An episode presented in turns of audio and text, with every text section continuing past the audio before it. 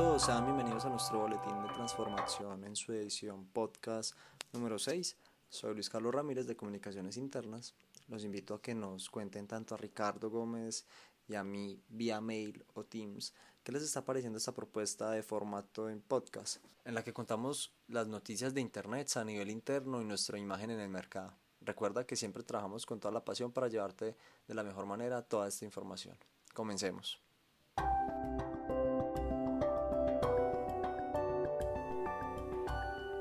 En nuestra presencia en medios, les contamos que Diego Nagui, nuestro director de consultoría y diseño para Argentina, habló con el portal iProfesional acerca de los ecosistemas digitales y cómo aplicarlos para la nueva normalidad.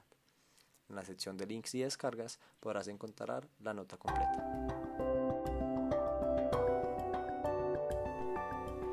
Desde Conexiones Humanas y Mercadeo, te invitamos a que vincules tu correo corporativo a tu cuenta de LinkedIn esto nos ayudará a ganar más visibilidad en esta importante red social y próximamente tendremos a tu disposición un valor agregado para cada uno de nosotros que potenciará nuestra presencia en la red y nuestro conocimiento.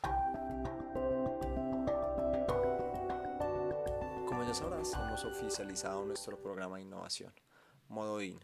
Recuerda que próximamente podrás participar en nuestro primer reto de innovación, enviando tus ideas en los canales de comunicación que pondremos a tu disposición.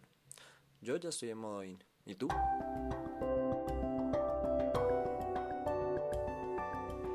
Queremos recordarles que hace algunos días enviamos nuestra segunda encuesta de pulso.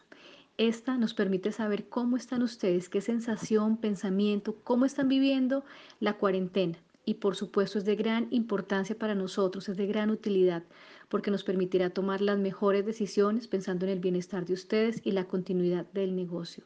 A las personas que aún no la han diligenciado, los invitamos a hacerla. Bueno, muchas gracias a todos por escuchar este podcast.